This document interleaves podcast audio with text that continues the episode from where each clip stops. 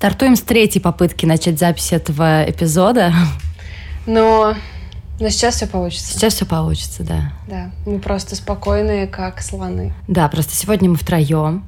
Я, Валя и прекрасный пес Джейк, который тоже очень хочет что-то нам сказать, а да, мы ему не даем. Да, почему-то он очень пытается принять активное участие в подкасте. Хотя, смотри, теперь он делает вид, что он все это время был самой милой собакой на земле, и мы на него наговариваем.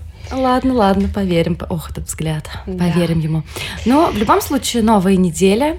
А, новый выпуск партнерского материала. И я хочу чуть-чуть совсем напомнить про то, что мы, как взрослые девчонки, завели Patreon.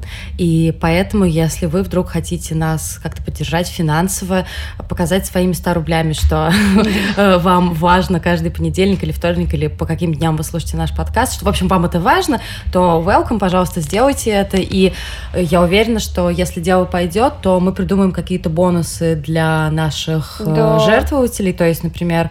Ну, вот мы с тобой обсуждали, чтобы делать какие-то дополнительные выпуски, может быть, для наших подписчиков на Патреоне.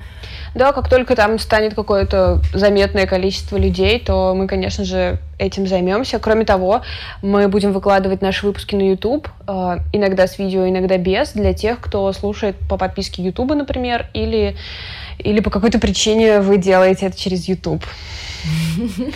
А, помахаем в нашу камеру. Это не будет слишком уж профессионально, потому что... Не ждите вообще да. многого от нас. Да, да, да, да. Просто ожиданий должно быть поменьше.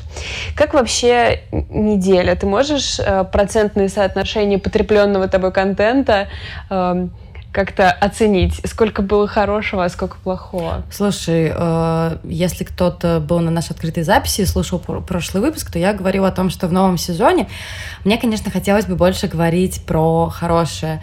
Но, знаешь, я оцениваю на этой неделе один к десяти. Вот, то есть вот как-то так. Что-то одно понравилось Да, что-то одно понравилось, да. Mm. В основном все, что я смотрела, мне не нравилось практически совсем. Но и ладно, я уж не буду такой категоричный, если делать какой-то небольшой поверхностный обзор, например, мне все-таки скорее нравятся новые хранители, например. Mm потому что я все-таки вспомнила, что один из шоураннеров — это автор моего любимого сериала «Оставленные». Mm-hmm. А если кто-то не смотрел сериал «Оставленные», то это нужно делать обязательно. Начинается. Да, да, да, я села на своего конька. Просто пока каждый из наших слушателей не посмотрит все три сезона «Оставленных», я буду это говорить.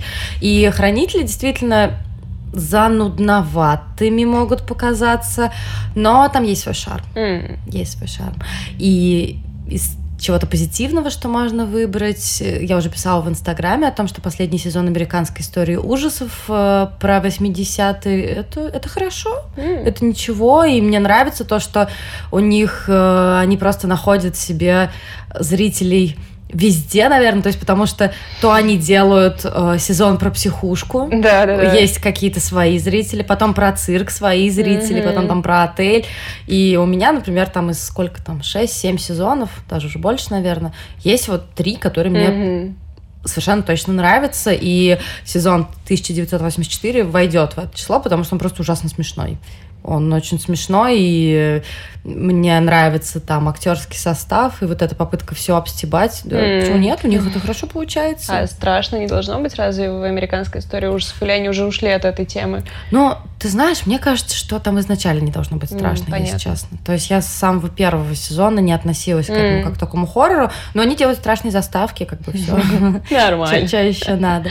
А, мы с тобой еще обсуждали то, что Apple выпустили Запустили. несколько новых да. шоу, да, что ты, я знаю, смотрела э, какую-то часть утреннего шоу. шоу. Это было то, чего я ждала больше всего, потому что я просто огромный фанат всех сериалов про журналистику.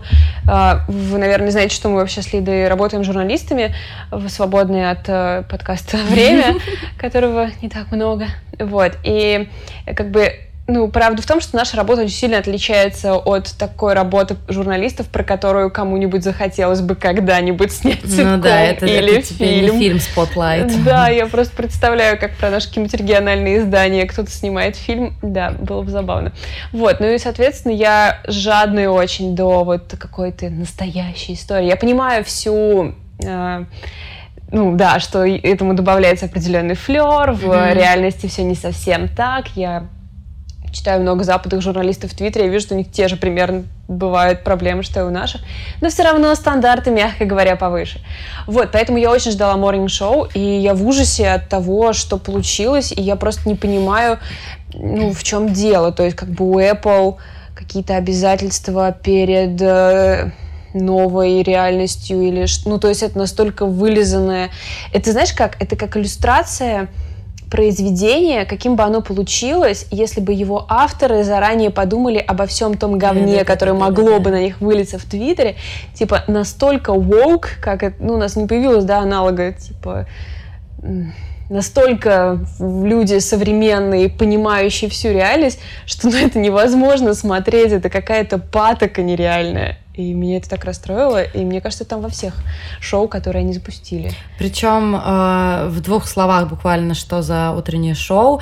Это часовой э, сериал с сериями по часу, и там какой-то нереальный каст. То есть, чтобы вы понимали, там в главных ролях Дженнифер Энистон, Рис Уизерспун, Стив Карл, Билли Крудоп и еще, а, и, конечно же, Марк Дюплас, которого я просто обожаю. Я не понимаю, зачем брать каких-то других людей в сценаристы, если есть прекрасный Марк Дюплас, про которого я тоже миллиард раз говорила, который со своим братом один из пионеров жанра мамбл-кор, то есть mm-hmm. такие трагикомедии с так называемым бормотанием. Mm-hmm. И со всем этим набором, со всем количеством денег, которые есть у Apple, они запускают шоу про э, нек- некую утреннюю передачу, страшно популярную, которую 15 лет ведет героиня Дженнифер Энистон и э, герой Стива Карова. И в какой-то момент оказывается, что ведущий э, обвиняется в сексуальных домогательствах. И его быстро отстраняют, и это катастрофа, потому что акции, потому что рекламодатели и все прочее. Простите.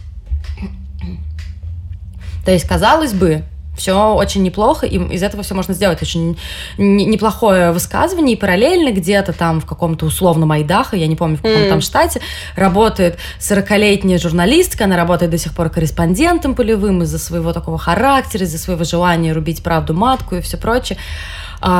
Когда Валя мне написала о своих впечатлениях, я еще не смотрела э, сериал. Я думаю, ну я посмотрю, ну хотя бы пару серий, ну, чтобы быть непредвзятой. Я посмотрела три серии, мне кажется, что я вообще сделала для этого сериала все, что могла.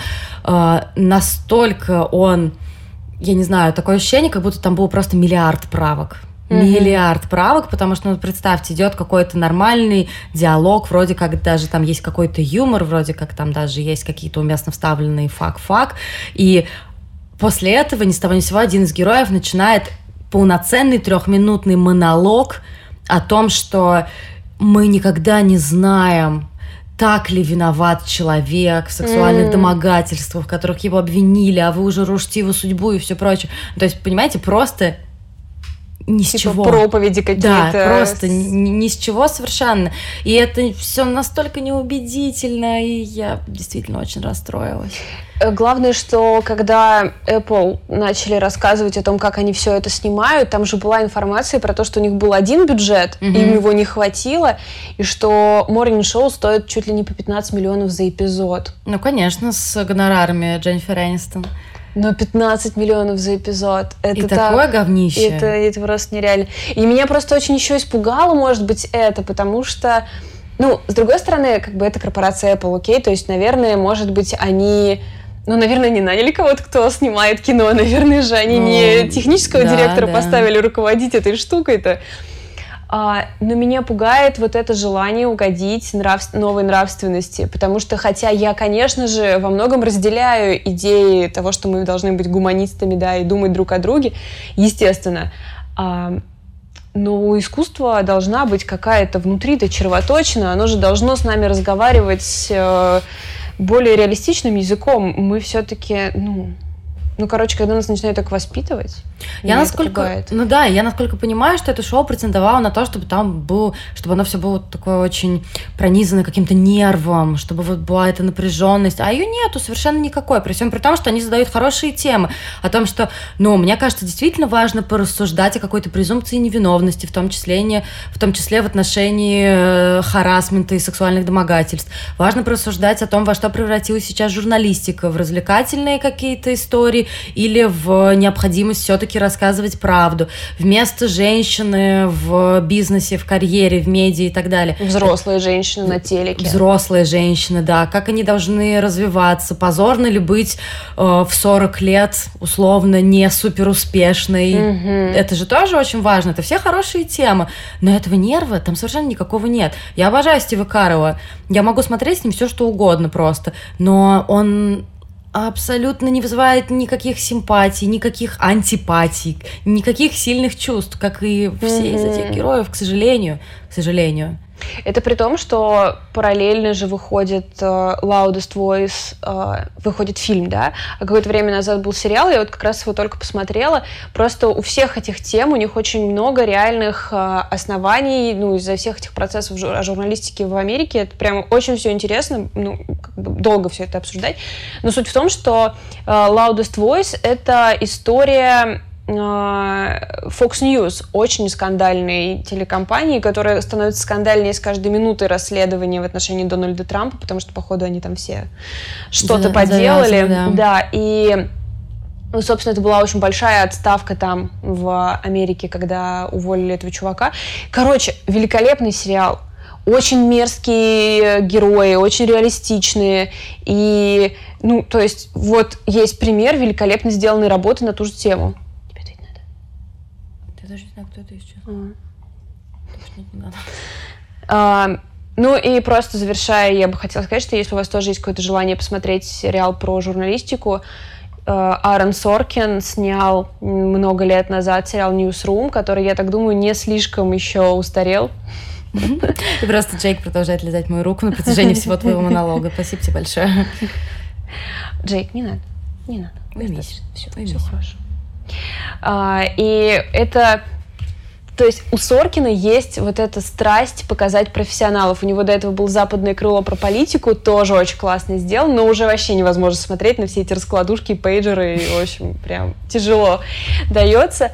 А в Ньюсруме у него получилось отлично показать вот команду какого-то новостного вечернего шоу, и там потрясающие вот эти нереальные его диалоги, он, ну, он славится этими... Да, да, да. Э, это как художественный прием, то есть это нереалистично, это очень просто какая-то точная забавная, необычная речь, и наблюдать за диалогами Соркина — это, конечно, особенное удовольствие, когда оно все наложено на журналистику, они там все просто невероятных этических стандартов и всего прочего. Великолепный сериал. И поговорим, наконец-то, о том, что мне все-таки очень да. понравилось. Это только что вышедший совместный проект BBC и HBO по трилогии Филиппа Пулмана, писателя как он, наверное, не фантаст, фэнтези писатель. Фэнтези, наверное, да. Да, да, ближе все-таки. А, Темные начала. Культовая. Культовая книга, совершенно да. вещь, да. Я ее не читала, она прошла мимо меня. И я. Но у меня просто... У меня были хроники Нарнии в моем детстве, у меня был Гарри Поттер, разумеется, и Властелин колец. То есть мне как-то вот... А Пулман и Урсула Легуин, они у меня как-то вот почему-то про прошли мимо. Но, как сейчас я понимаю, немножко почитав критику, может быть, это и хорошо, потому что очень многие говорят о том, что те, кто книгу читал, те, кто книгу любит, ну, точнее, трилогию, они, может, даже будут разочарованы, потому что, насколько я понимаю, Пулман, у него герои, конечно, дети, но при этом это такое очень, э, такое очень мрачное повествование, которое поднимает не детские проблемы, что там э, неоднозначность героев, то есть нету такого, что вот этот герой плохой, mm-hmm. он супер плохой, mm-hmm. этот герой mm-hmm. супер хороший mm-hmm. и так далее. А якобы шоураннерам не удалось это передать полной мере. Но так как я книжки не читала, я посмотрела первую серию, и я от нее в полном просто восторге.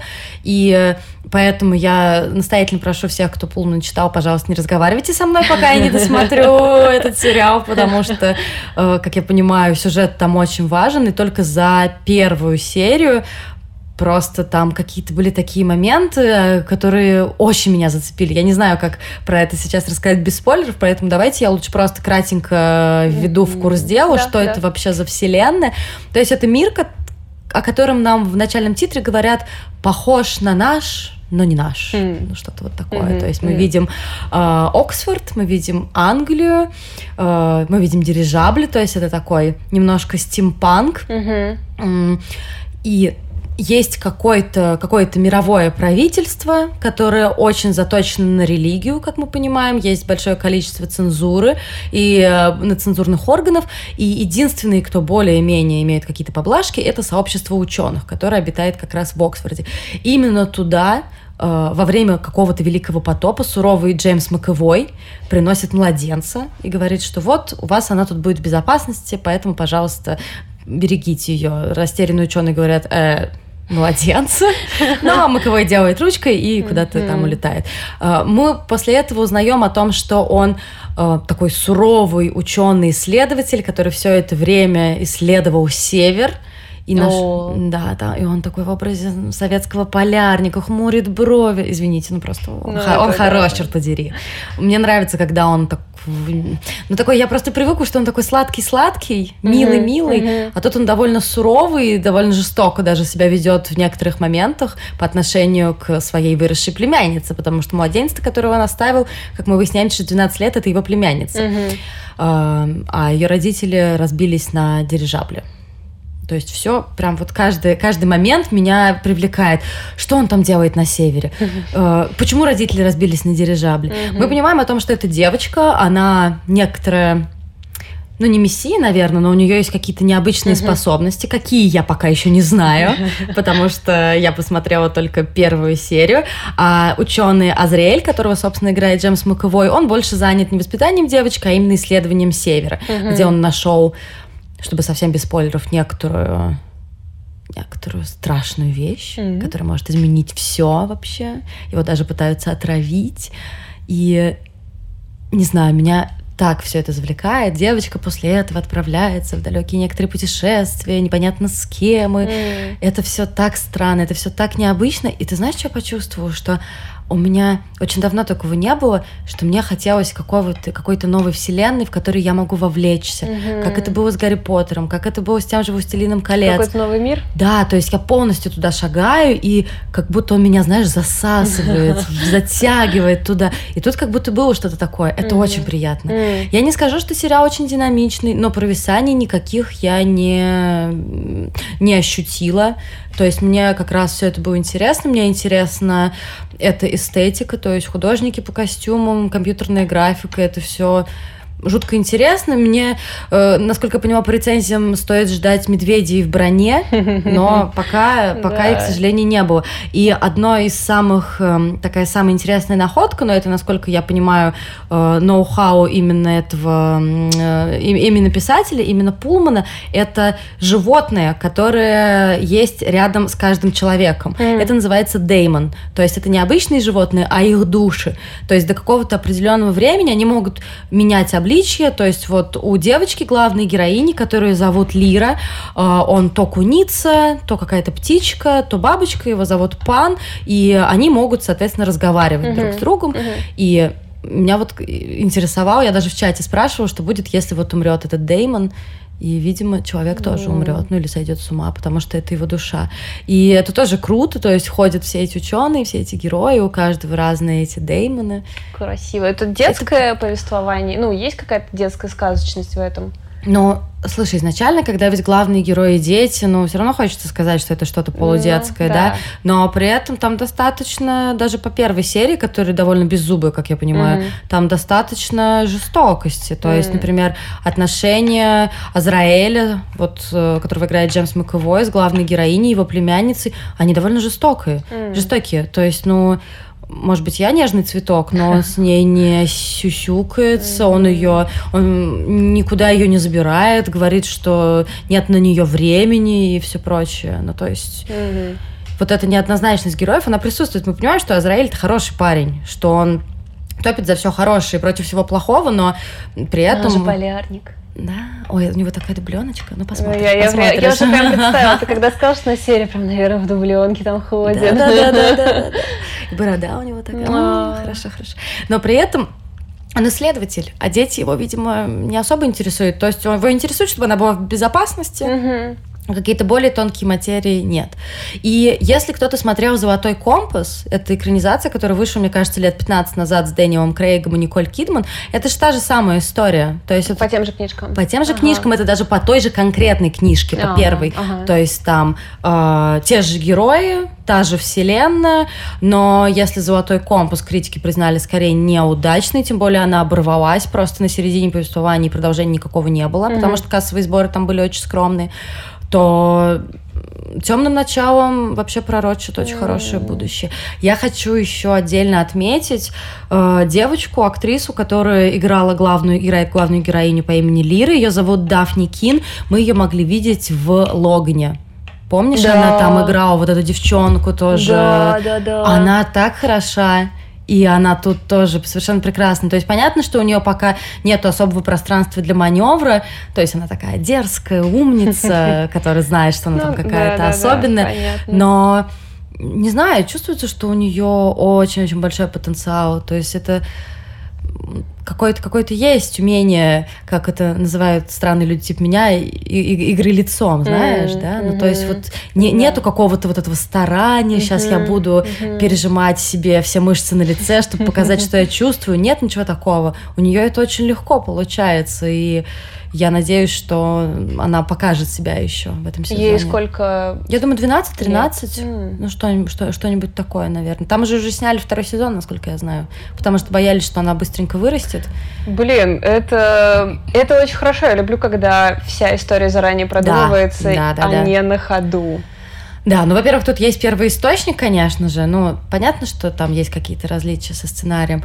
Но я в любом случае буду смотреть однозначно и очень рекомендую. То есть вот этот момент вовлечения, который у меня произошел сам собой. У меня вообще не было никаких... Я начала смотреть просто так. Мгм. То есть не ради того, чтобы потом рассказать в подкасте, без каких-то ожиданий. Я не фанатка Пулмана, не вот чтобы какой-то фанат фэнтези. Но вот этот какой-то толчок, который со мной произошел, это было так приятно. Блин, это такое приятное чувство просто. И я хочу досмотреть и, наверное, почитать все-таки Пулмана, потому что а, обратный процесс, я думаю, сложнее. Когда ты читал Пулмана и ты смотришь Да, конечно. экранизацию, ну, когда ты читал в целом первоисточник, Да. а наоборот, у меня всегда все прекрасно. Ну, тут тебе мир вообще очень сильно углубится, Да, все да, подробности да, да, да. до- доложит, так что да. Так что не такая уж я и злая, и не все ругаю. Темные начала очень-очень мне понравились, поэтому э, если вы тоже начали их смотреть, я предлагаю пообсуждать. Можно обсудить в наших комментариях либо ВКонтакте, либо в Инстаграме. Ищите нас по запросу «Партнерский материал». Либо вы можете присоединиться к чатику моего канала в Телеграме, который называется Open Cluster. У нас там такое уютненькое сообщество. Можем там поделиться своими впечатлениями. Я буду очень рада. Потому что пока, насколько я знаю, там никто еще... А, там, по пара человек Пара только человек, начали да. смотреть, да. Поэтому, Валь, присоединяйся Окей. тоже. Всё, я Мне поняла. кажется, понравится. Да, хорошо. Я в этот раз, наверное, хочу про несколько книг сказать, и э, это связано с тем, что я как-то никак не рассказала про НОС, про премию «Волга НОС», которая у нас проходила в Нижнем Новгороде, и в жюри которой я в этом году была. И эм, мы выбрали короткий список, с ним вы можете ну, он везде опубликован, ну и мы в Инстаграме тоже его выкладывали. Вошли не все э, книги, которые я прочитала к э, премии, которые, как мне кажется, вообще на которые имело смысл обратить внимание. Ну и вообще у нас в январе будет уже обсуждение за победителя, и мне кажется, оно, ну, естественно, важное, но э, короткий список как будто бы важнее, как будто бы это такая, э, такой срез э, того, что вообще можно почитать из русской литературы. И так как я очень упускаю всегда этот сегмент, потому что больше как-то по переводной, для меня нос это всегда вот возможность посмотреть, что там было такого, что я могла пропустить, что мне интересно, плюс тема самой премии, что это вот новая социальность какая-то, то есть вроде как есть надежда, что это будет про что-то новенькое и актуальное, и как раз это то, чего, наверное, мне в русской литературе бы хотелось получить. Поэтому я коротко скажу про пару книг, которые, как мне кажется, на которые нужно обязательно обратить внимание, помимо тех, которые вошли в короткий список, потому что мне очень нравится все, что в коротком списке оказалось, я а прям можешь... довольна. И на самом деле я хочу остановиться буквально на двух только книжках, а, которые мне кажется важно отметить. Это э, книга, которая называется «Собиратель рая», ее автор Евгений Чижов. Возможно, вы читали его перевод с, подсро... э, с подстрочника. Угу. Это э, история про, по-моему, выдуманную страну, ну, по типу Таджикистана, куда автор едет, он там переводчик, он переводит какого-то местного поэта. Я уже плохо помню, потому что читала очень давно, но я помню, что там была какая-то вот эта жаркая песочная атмосфера, угу. что вот он уехал в эту такую страну южную, там какие-то свои порядки и э, все в таком духе, и вот э, там была вот эта какая-то липкая жара в самом тексте. А в «Собиратель рая» это история э, разворачивается в 90-е в Москве, и главный герой он на барахолках закупается всяким старьем. И у него мама теряет память, у нее uh-huh. болезнь Альцгеймера, и в самом начале она уходит и теряется. И он думает сначала идти за ней или не идти, потому что, может быть, она сейчас вернется, потом все-таки идет. И, в общем, зима, она уходит, теряется, он все-таки решает идти ее искать, и сам плутает. Uh, у него много каких-то флешбеков, нам рассказывают о его друзьях с барахолки, тоже каких-то людях потерянных. Там, в принципе, вся метафора очень простая. Люди, которые потерялись во времени, не пришлись к своему времени, а 90-е такое время не очень понятное, и не все знают, как им в нем быть. Вот, и ну, в целом, конечно, это не вот прям какой-то невероятный шедевр, но я получила очень большое удовольствие, читая его, потому что вот эта атмосфера снега и потерянности, она так хорошо ему удалась. Видимо, вот он какой-то самоощущение он может передать просто мастерски. Я еще половину этой книги дослушивала в исполнении самого автора, uh-huh. аудиокнигу он uh-huh. сам начитал, и это так классно, у него очень хороший голос и подача, и от этого все становится, конечно, гораздо так э, глубже и богаче, в общем, весь текст. И Вторая книга, про которую я хотела сказать из длинного списка носа, это «Обитатели потешного кладбища» Иванова. А, это не про актуальное, в смысле, что не в 2019 году происходит время. Это 40... Иванова Иванова? Иванова Иванова, да. Ага. Ну нет, не того Иванова, а другого. Это Андрей Иванов. А, это история русских эмигрантов во Франции в 40-е годы. И ну, во-первых, он э, очень ответственно подошел к делу. Он поехал во Францию, поселился там, в Париже, mm-hmm. и изучал просто огромное количество всяких документов, дневников, всего на свете. У него получился очень реалистичный мир вот этой жизни иммигрантской. И там довольно дерзкий э, сюжет в плане того, что там есть какие-то секретные службы, труп какой-то находят в какой-то момент, э, там идет восстание студентов, собственно, в самой Франции в это время. Там много чего есть с точки зрения истории. Но там очень классно получившиеся у него герои, которые вот в этой своей иммигрантской жизни э, очень хотят обратно, например. Uh-huh. Ну, то есть вот там есть такие вот проблемы иммигрантские, про которые, мне кажется, очень интересно почитать. И на Западе очень много сейчас такой литературы. Просто из любой страны ты найдешь э, книжку про иммигранта. Uh-huh. И, э, ну, россияне, они разъехались тоже очень богато по миру, но мы практически ничего про это не читаем. И мы сейчас смотрим на эту историю, и мы понимаем, что им вообще не надо возвращаться. И ты хочешь им сказать, пожалуйста, не надо. В смысле, вы решили, что у Сталин там наладил дела. Ничего он не наладил. Сидите, где сидите. Но вот это метание, их потерянность, их отсутствие чувства дома, готовность поверить, что там все изменилось. А кто-то из них там уехал ребенком, например, и сейчас ему то есть страна, в которую он хочет вернуться, он ее не знает, он там не был никогда. И ну, мы сейчас такое встречаем в интернете про э, Советский Союз очень да, часто, да. когда там люди, которые там никогда не жили, как-то могут о нем ностальгировать, что странно. И вот там есть, короче, такая вот очень хорошо прописанный нерв, и это не поверхностно сделано, потому что Иванов очень умный и очень глубокий человек и писатель, и поэтому все его герои, они вот прям сделаны до конца. это очень большая книжка, и я бы вам заложила, наверное, на нее пару месяцев, потому что мне жаль было, что нужно было так спешить, чтобы все успеть прочесть, и я к ней, наверное, вернусь, может быть, тоже в аудиоформате, чтобы ее дочитать. А так что, что... прости, хороший вариант на, на зиму. Абсолютно. Я люблю такие большие, по-хорошему тягучие mm-hmm. книги именно на зиму. Да, да. Это очень Она приятно. такая довольно мрачная, ну, как бы никто там как не счастлив. Зима, как и зима. Да, поэтому, но они в Париже, так что уже считай хорошо. Вот, но мой главный обзор сегодня на другую книгу. Я упоминала ее в э, списке того, что я буду читать, когда у нас была открытая запись. Это э, книга «Коллапс» э, коллапс падения Берлинской стены. Э, в, как раз на этой неделе, в которую мы сейчас записываемся, проходит э, празднование 30-летия падения Берлинской стены. И я, конечно, звучу как человек, который в первый раз съездил в путешествие, что не так, но э, просто э, Берлин как раз меня поразил вот тем, как тонко и осторожно они работают с трагической памятью.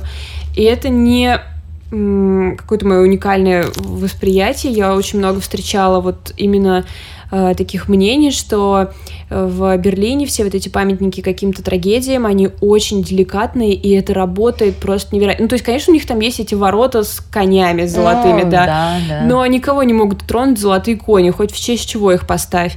Но, например, там есть небольшой мемориал на месте теракта, который был несколько лет назад, и все, что в этом мемориале есть, это выгравированные на ступенях имена погибших и струйка крови через весь тротуар, которая в золоте выполнена. И меня ничто так давно не трогало, как эта струйка золотая через весь тротуар. Э, я даже сейчас про это вспоминаю и покрываюсь мурашками. И, собственно, все а, памятные знаки на протяжении Берлинской стены, они тоже все очень прямо вот в самое сердце тебя трогают.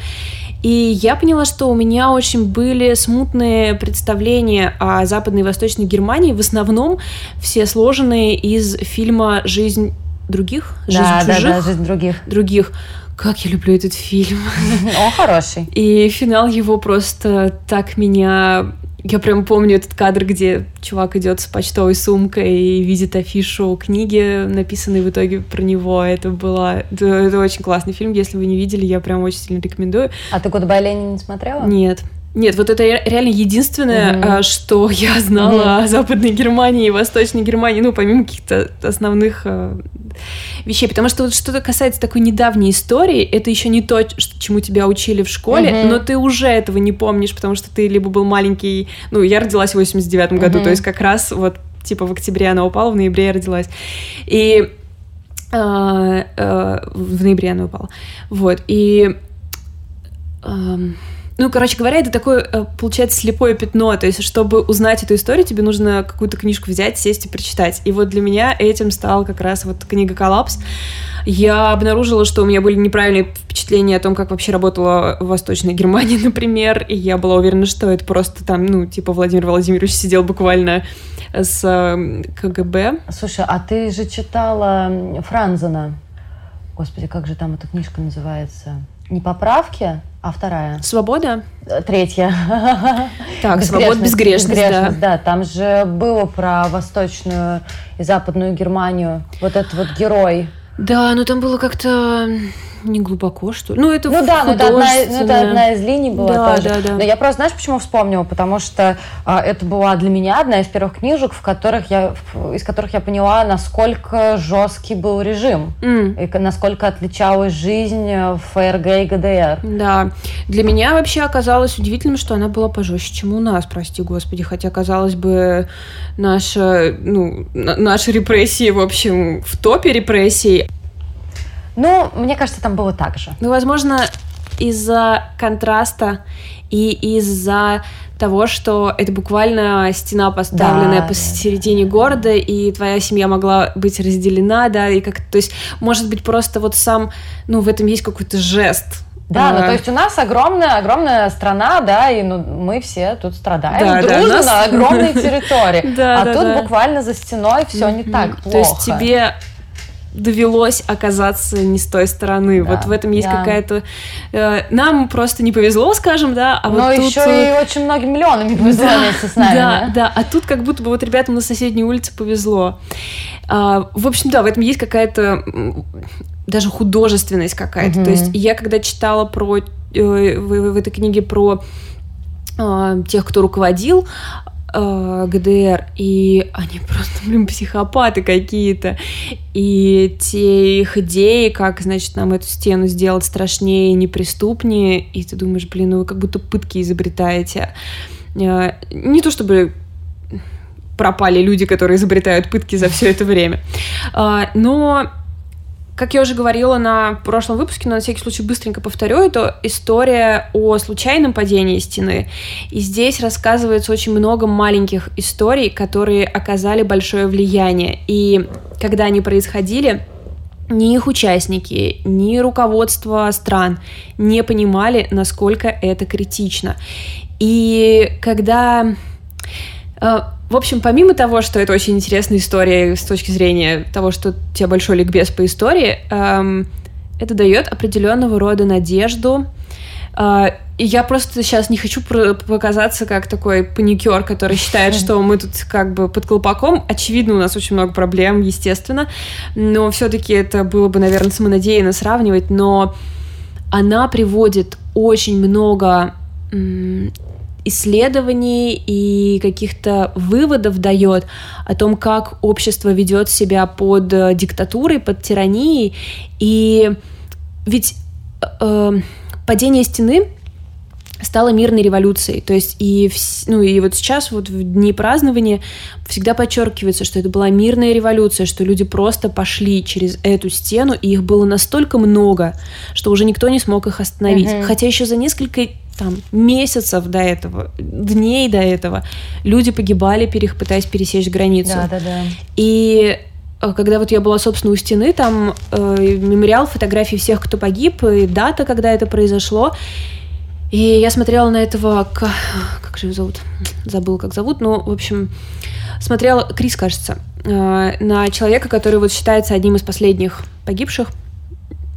Э, и, собственно, его мать выслала в спичечном коробке его фотографию на Запад, чтобы там началась как бы кампания, чтобы рассказать его историю, и это очень повлияло на самом деле. И я смотрела на него, и я думала, боже мой, через несколько месяцев ты, 20-летний парень, просто бы прошел угу. через открывшиеся ворота. Но тебе пришлось погибнуть и стать одним таким из звеньев вот цепи, которая привела к тому, что эти ворота вообще открылись. Но до чего же чудовищно каждая маленькая жертва, потому что именно вот это очень фокус в этой книге вот на этих людях, он как раз показывает, что да, то есть когда ты там читаешь про поезд, который везет тысячи людей, которые хотят уехать из страны, ты можешь себе, ну это так всегда бывает, ты можешь себе представить тысячу, но когда ты представляешь себе какого-то одного человека, одну трагедию, это гораздо больнее на тебя воздействует. Поэтому у меня нет никаких, кроме восхищенных слов об этой книге. И, наверное, ну, она войдет в мой точно там какой-то годовой топ.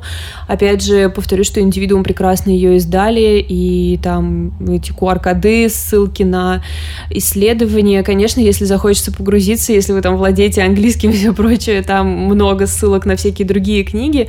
В основном у нас, наверное, даже и не переведенные, но я уверена, что никто так глубоко не хочет погружаться, но я рада видеть, как бы, что она всегда она открыта для этого. Да, да, да, да, и она отсылает тебя все время, что вот ты можешь еще вот здесь узнать, а вот эта история вот отсюда. И это все какое-то вот обретает а, большую глубину. И то, что это такая недавняя история, это, в общем, имеет, мне кажется, большое значение. И сейчас а, у нас в стране мы очень много говорим о том, как нам, прав... ну, как бы нам не забывать.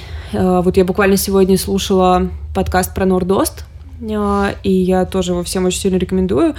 И хотя я помнила, собственно, Нордос, там начинается он с нарезки, я так сначала подумала, ребята, ну какой ход, с нарезки школьников, которые не в курсе, что это такое. Вот, да, но, мне это тоже не очень понравилось. Да, но как бы, ну, нет смысла их винить, да, потому что это было до того, как они родились. Но нет смысла их винить еще и потому, что нету ну, кто вспоминает про Нордост? Где годовщины Нордоста, где какие-то да, мероприятия? Да, то есть и... тот случай, когда единственное, как ты можешь узнать, это как бы совершив усилия, но тебе нужно знать, в каком направлении да, да, вообще да, да. его совершать, да. Поэтому, ну и появление, собственно, такого подкаста, так хорошо сделанного, это один из, одна из возможностей. Но это вот как раз... Э, это как раз к теме, которую мы обсуждали с тобой во время Беслана, uh-huh. годовщины, что нам нужно делать эти усилия. И это очень хорошо, когда у нас есть какой-то там текст или продукт, на который мы можем опереться, пытаясь это сделать.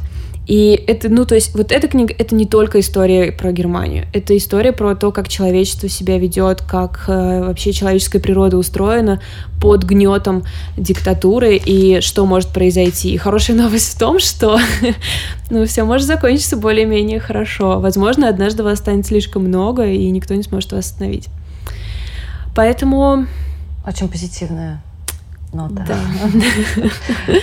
Вива революция. Эм, на этом, наверное, мы заканчиваем. Да. Э, если вы хотите нам что-то сказать, вы можете это сделать ВКонтакте и в Инстаграме, в наших группах. И эм, мы надеемся, что этот выпуск выйдет в понедельник. Да. И у вас еще будет пять дней для того, чтобы принять участие в нашем розыгрыше так как нам исполняется год уже исполнился, мы решили разыграть мешочек с подарочками. Там будут книжки и художественные книжки, нонфикшн про кино, э, кинопостеры, блокноты, подписки. В общем, э, приходите в Инстаграм, там есть пост такой с нашим логотипом. Да, с, у нас же теперь есть логотип. Да. И участвуйте, условия супер простые, а подарочки очень приятные. Да, но я уже, мы столько начитались хороших слов, что... Просто я, я... купалась, мне кажется, в любви я, всю неделю. Я, да, я как-то подумала, блин, может быть, нам надо было сделать 100 мешочков, но мы, конечно, вряд ли сможем потянуть их, да, то, что да, мы да, тут да. все собрали по уголкам своим. Но это, в общем, я просто хочу всех поблагодарить, кто э, нашелся, что нам сказать, потому что, ну, хвалить это такое э, не всегда комфортное дело, но да. те слова, которые вы для нас нашли, они прямо... Они были все прекрасные, и, и да. просто я... Мы вообще заскриншотили ну, все, да. чтобы вы понимали. Это очень сильно мотивирует, да. Я очень надеюсь, что мы отладим вот эту всю техническую нашу часть, и все будет хорошо. И, в общем, на новый сезон только хорошие планы. Да. Вот, эм, кроме того, значит, наш Инстаграм. Мы возвращаемся к нашей, наверное, стабильной практике выкладывания ваших вопросов, да. запросов да, на да. кино и книжки. Так что, если у вас они есть, или если вы нам посылали, но из-за отпуска они у нас пропали, вы можете нам их снова прислать, что вы хотите посмотреть или почитать, на какую, может быть, тему, на какую проблему или что-то в этом духе, мы выложим в Инстаграм, и наше растущее и очень дружелюбное сообщество насоветует вам огромный-огромный список. Вроде все пока. Но если у нас еще будут какие-то какие к вам дела, ну, на самом деле мы сейчас сделаем нашу основную платформу, я думаю, уже сделали это все-таки Инстаграм, да, потому что она поудобнее, чем ВКонтакте. Поэтому, если вы хотите быть с нами на связи, то подписывайтесь на наш аккаунт, его можно найти по поиску «Партнерский материал». У нас там действительно очень дружелюбное сообщество и один хейтер. Ну да, но это необходимо, это необходимо. И давайте общаться, обсуждать, разговаривать и делать наше классное сообщество еще больше и еще более классным. Ура! Пока. Пока.